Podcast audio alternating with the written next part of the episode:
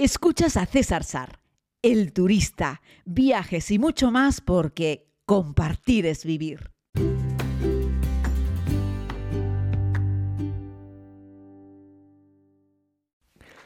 Saludos querida comunidad. Quería hacer un podcast eh, monográfico sobre asientos de avión, sobre cuáles son los mejores y los peores asientos de avión.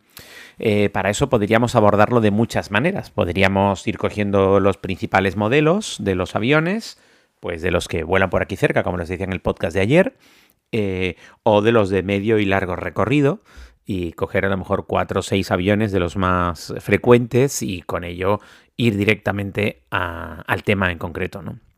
Pero me parecía que, em, que no iba a ser realmente muy acertado porque evidentemente cada persona tiene sus gustos. Alguna vez en redes sociales os he preguntado si sois más de ventana o de pasillo, porque lo que no es nadie es de centro aislado. Es decir, en una configuración 3-3 de un avión, por ejemplo, nadie quiere ir en el medio entre dos pasajeros, porque ni tienes ventana ni tienes pasillo y te vas dando codazos con uno con otro cuando viajas solo. Otra cosa cuando viajan dos personas, que son amigos, pareja, lo que sea, y entonces, bueno, pues vas muchas veces conversando con la otra persona. También hay que diferenciar eh, en, los, en, los, aviones eh, el mejor lugar también en función de la categoría del avión, ¿no? Hay aerolíneas que, como ya os he contado muchas veces, tienen primera, tienen business y tienen turista, que suelen ser las de Asia, las de Oriente Medio, y el resto de aerolíneas occidentales, la inmensa mayoría de ellas han quitado la First, la primera, y han dejado solo Business y Turista, y algunas, como ya sabemos, han metido una cosa que se llama Turista Superior, Turista Premium. Luego hay aerolíneas que no tienen ni Business, solo tienen Turista Premium y Turista. En un vuelo corto, eh, me veo gente que, hace un Tenerife-Madrid y se compra un asiento en, Business, ¿no? Eh, que además van Tenerife-Madrid, vas con Iberia Express.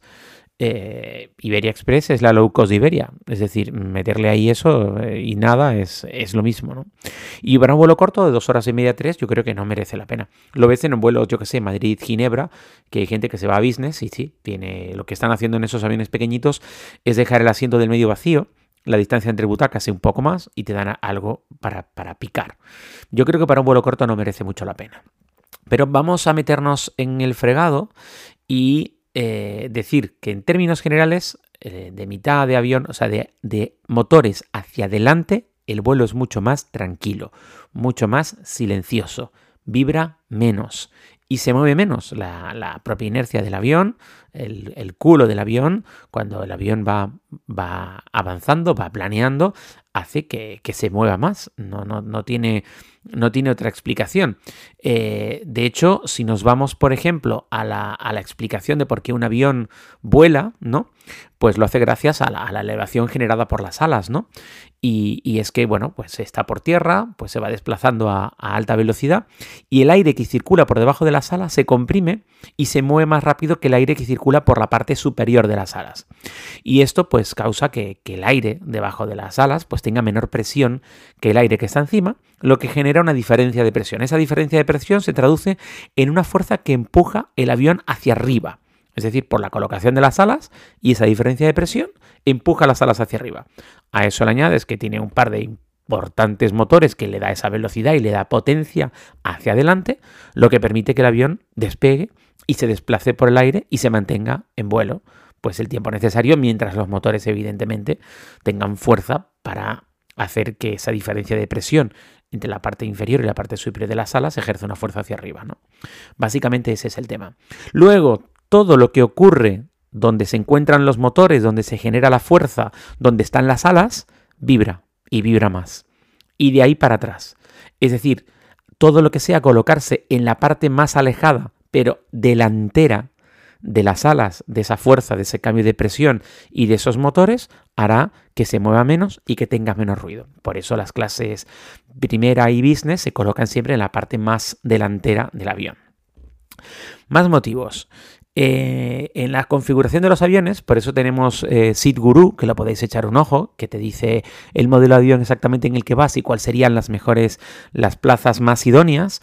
Cuando, por ejemplo, te montas en un Winter, Canarias, la gente suele preferir ir en la parte de atrás, que aunque se mueva más, eres el último en entrar y el primero en salir, porque los Vinter Canarias la gente los usa como buses, es decir, la gente que los usa va con prisa, es decir, van a trabajar tal cual y quieren salir rápido del avión. Entonces la gente se pega por ir detrás, no delante del avión, ¿vale? Son vuelitos muy cortos, el avión se mueve, porque se mueven más que un avión a reacción en general, eh, pero la gente prima la comodidad de salir primero, porque el embarque y el desembarque se hace por la parte de atrás del avión. Por eso la gente quiere sentarse cerca de la puerta de salida, no por un tema de emergencia, sino por un tema de no tener que esperar al aterrizar a que salgan 70 personas delante de ti en, esos ATR-72 magníficos con los que vuela eh, Vinter Canarias. ¿no? Luego, algo que mucha gente dice es yo necesito espacio. Si mides un metro ochenta, un metro noventa o más, evidentemente necesitas espacio. Cuando vas en clase turista, la única forma de conseguirlo, evidentemente, es el malogrado y terrible asiento de emergencia, que ahora os diré por qué, o la primera fila entre secciones que pegas con una mampara. Vamos con el asiento de emergencia que alguna vez le he contado. Para mí es el peor asiento del avión, uno de los peores asientos del avión. Si no tienes un problema de espacio, si eres una persona, yo qué sé, como yo, metro setenta, es decir, mis rodillas en ninguna configuración de avión tocan con el asiento de adelante. Es cierto que no es muy cómodo ir con el asiento tan pegado como en un Ryanair o en un EasyJet, pero si mis rodillas no tocan y por lo tanto yo físicamente no necesito más espacio en un asiento, yo odio el asiento de emergencia por muchas razones. Una, el asiento de emergencia en algunas ocasiones no se reclina para atrás. Dos, los asientos de emergencia, el reposabrazos del medio no se levanta. Si vas con alguien, no es nada confortable. Suele ser un cajón el, respaldo, el, el, reposabrazos, porque en ese cajón, al ser un cajón, el asiento es más estrecho, porque le quitan espacio al, al cojín donde te sientas. En ese cajón van dos cosas. En los vuelos cortos va la mesilla, de la mesilla para pedir comida y comer.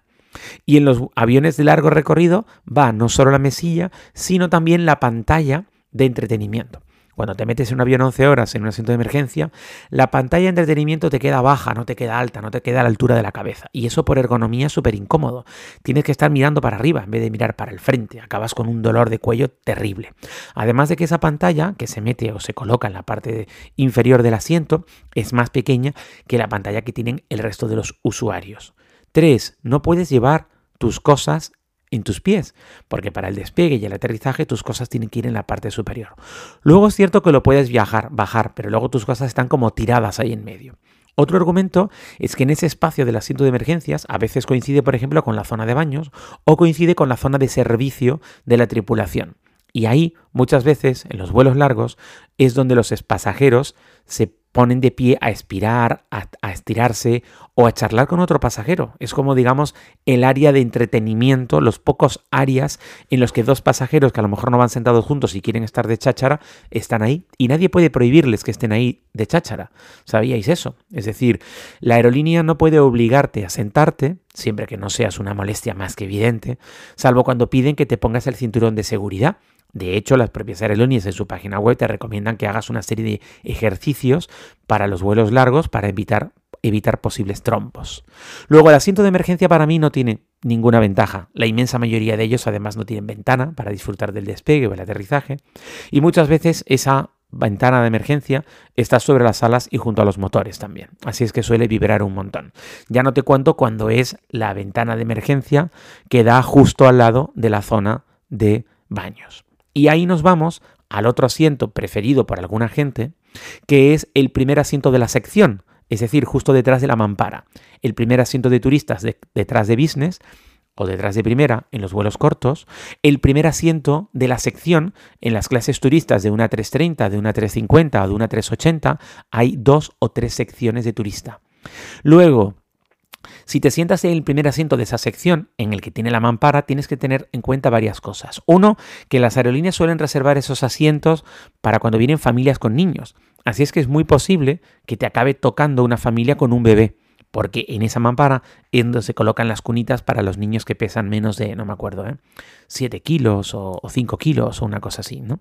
Así es que te puede tocar un bebito si te empeñas en ir en ese asiento de mampara. También si te vas esos asientos de mampara que están en el centro, o sea, aviones de dos pasillos están en el centro de esa mampara, los asientos de emergencia suelen estar a la derecha e izquierda de esa mampara, ¿vale? Luego, esa mampara, hay aerolíneas que especifican que el paso, el paso peatonal entre una fila y otra fila por esa primera de la mampara, es decir, entre un pasillo y otro pasillo, cuando tú te colocas en el primer asiento de esa sección, hay una mampara. Hay veces que los pasajeros pasan por ahí. Hay aerolíneas que especifican que ese espacio que hay entre el asiento y la mampara no le corresponde al pasajero que va sentado en ese asiento. Quiere decir que tienes que dejar una servidumbre de paso para que los pasajeros puedan cambiar de fila, cambiar de pasillo por ese punto. No sé si me estoy explicando. Con lo cual te puedes encontrar que en un vuelo de 12 horas hay un montón de tránsito de personas que pasan de un lado a otro porque se encuentran que el baño de un lado está ocupado y quieren pasar al otro lado para probar suerte con el otro baño. ¿Vale? A mí me ha pasado en un vuelo reciente, además, me pegué 11 horas y media viendo cómo pasaba gente. Si además ese primer asiento de la mampara pega no contra los baños, sino contra el área de servicio, todavía la tripulación puede que te moleste un poquito mientras prepara las cosas. Pero si esa primera mampara está justo detrás de la sección de baños, que por ejemplo en el A330 es así, por, eso el asiento 28H, por ejemplo, que estás en el centro, no se levanta el reposabrazos central, es decir, tiene el mismo inconveniente que los de emergencia, tienes la mampara, por la mampara pasa gente y además en ese tronco central están los baños del avión, todos los baños del avión. Así es que te tiras 11 horas escuchando cómo se tira la cisterna, cómo la gente abre y cierra la puerta, cómo la gente espera por el baño, las luces del baño cuando la gente abre y cierra la puerta te molestan. Es una auténtica locura ese asiento. Alguien podría pensar que está guay ir en el primer asiento de esa sección, pero ya les digo yo que no. Así es que otra opción es el asiento los asientos de atrás. Y ya te digo yo que tampoco, porque depende de la configuración del avión. No sé si os habéis dado cuenta cuando a veces os levantáis y camináis hacia la parte de atrás del avión, que hay aviones que atrás tienen baño y aviones que atrás no tienen baño. No todos tienen baño. Uno, si hay baño hay mucho tránsito de personas. Dos, atrás se mueve más que en ningún sitio. Y tres, los, algunas aerolíneas van configurando los aviones eh, de una forma estándar los asientos, ¿no? Hacia atrás, hacia atrás, hacia atrás, con una misma medida. Y en la parte de atrás, para aprovechar, lo que hacen es que reducen el espacio entre asientos porque al estrecharse el culo del avión, la cola del avión, no le caben los tres y tres, sino que le caben dos y dos, por ejemplo. Y queda una cosa rara, ¿nos habéis encontrado a veces con una suelto, un asiento ahí como medio suelto, que el pasajero está sentado, pero delante parece que no hay ningún asiento? Bueno, esa configuración súper extraña, ese pasajero se lleva todos los golpes sin querer de la tripulación cuando sacan y meten los carritos y ese pasajero se lleva también sin querer los golpes de los pasajeros que se encuentran ahí como un pasajero que está casi en medio del pasillo porque hay un punto en el pasillo en la parte de atrás que se estrecha, ¿vale? Y eso es el terror. Así es que yo evitaría también ese asiento. Luego, para los trayectos a mí me suele gustar para hacer fotos y vídeos, yo soy más de ventana, aunque en la ventana hace más ruido que en el pasillo, ya os he contado, vibra más y hace más ruido, ya sea un avión de fuselaje estrecho, 3 y 3 o 2 y 2, que un avión de fuselaje ancho con dos pasillos. Los asientos de ventana, aunque vayas adelante, siempre son más ruidosos, más fríos y vibran más. Pero yo los prefiero porque tienes un poco más de espacio contra la pared para intentar ahí echar una modita e intentar dar una cabezadita. Aunque yo no duermo en los aviones, pero me viene muy bien para descansar. También tienes que tener en cuenta que en la parte de delante de los aviones hace más frío que en la parte de atrás. Siempre, primera clase y business hace más frío que en la parte de atrás. Los primeros asientos de turistas son más fríos que los últimos asientos de atrás del avión. En el mismo vuelo puedes encontrarte que en la fila 8 la gente está con una manta cagada de frío y en la fila 32 la gente está asada pidiendo que pongan el aire acondicionado y abriendo sus, eh, sus eh, sus chismitos de aire acondicionado personales, que hay aviones que los tienen y aviones que no los tienen. Luego los aviones que no los tienen suelen sacar el aire generalmente pegadito a la ventana, por eso el, aire va de arriba hacia abajo, el aire frío va de arriba hacia abajo, la gente que está a la ventana aún pasa más frío que la gente que está en el centro del avión. Hay gente que prefiere ir en el pasillo porque quiere levantarse para ir al baño pasa mucho más con ellas que con ellos, que es como sabemos, ellas van más al baño que ellos. Pero yo para un vuelo corto, pues mira, siempre prefiero ventana, pero no me importa ir en pasillo. Pero para un vuelo largo no perdono la ventana, porque podréis decir que soy un egoísta, pero yo prefiero ser de los que molesta una o dos veces en un vuelo para salir, que cuando ya estoy ahí casi casi conciliando el sueño, la pasajera o el pasajero que está en ventana me despierte porque quiere salir a cualquier cosa. Es decir, prefiero ser yo el que intente molestar poco que ser yo el molestado poco o mucho, porque eso es una lotería. No sabes la persona que está en ventana cuántas veces te va a pedir a lo largo del vuelo salir, o cuántas veces te va a pedir ir a hablar con alguien, o te va a pedir ir a buscar un vaso de agua. En fin, que te va a molestar para pedirte paso, ¿no? Y yo prefiero, además, si voy en ventana, tengo solo por probabilidad un pasajero que puede ser molesto o no. Si voy en el centro tengo dos probabilidades de que me toque un pasajero molesto y si voy en pasillo tengo un pasajero posible molesto más toda la incertidumbre que se produce en el pasillo. Incertidumbres como los pasajeros que tienes al otro lado del pasillo, al otro lado, en tu misma fila, delante y detrás, los tienes mucho más expuestos, es decir, si hablan, si se ríen, si conversan entre ellos, etcétera, estás más expuesto cuando estás en el pasillo. Y luego en el pasillo la gente piensa que saca la piernita, y como les he dicho muchas veces, si sacas la piernita en un vuelo largo de KLM, pues la tripulación, que son todos de, de un metro noventa y 110 kilos, ellas y ellos, pues pueden atropellarte con el carrito y pueden seccionarte un pie y puedes acabar ahí con una herida importante. Lo digo porque, porque son muy contundentes, ¿no?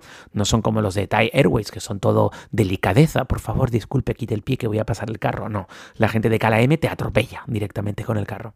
Pero eso quieras o no, la propia tripulación en los vuelos en España, cuando pasan con el carro, en general, los, los TCP en España, en general, ¿eh? son muy, muy atentos con eso, van siempre como echando un ojito si tienes un pie por fuera.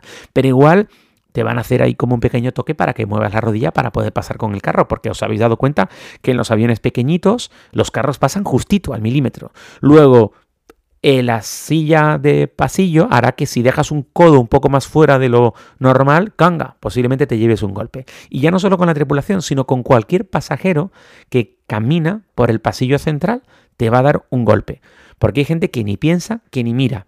Y sobre todo en los vuelos largos, la gente ya va zombie porque lleva ocho horas en el avión y la gente arrastra sus huesos hasta el baño como puede. Y ahí van dándose golpes por el pasillo con los pasajeros que están en el pasillo izquierda y derecha.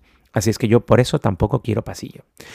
En resumen, los mejores asientos del avión, pues va a función de tus prioridades. Yo te diría que en turista lo más adelante posible y lo más aislado posible del resto de los pasajeros y sobre todo lo más lejos posible de los baños. En turista, adelante, pasillo o ventana, lejos de los baños. Ese sería el mejor consejo que te puedo dar para elegir un avión. Y eso es todo. Muchas gracias por escuchar y volvemos mañana. Espero que este podcast haya sido práctico para ti allí donde me escuches, por favor, dale cinco estrellitas y recuerda que también estoy en Instagram como César Sar, Sar WordPress, y me tienes también, por supuesto, en Facebook y en el canal de YouTube. Estaría muy feliz de que te suscribieses porque comparto contenidos diferenciados en cada una de las redes.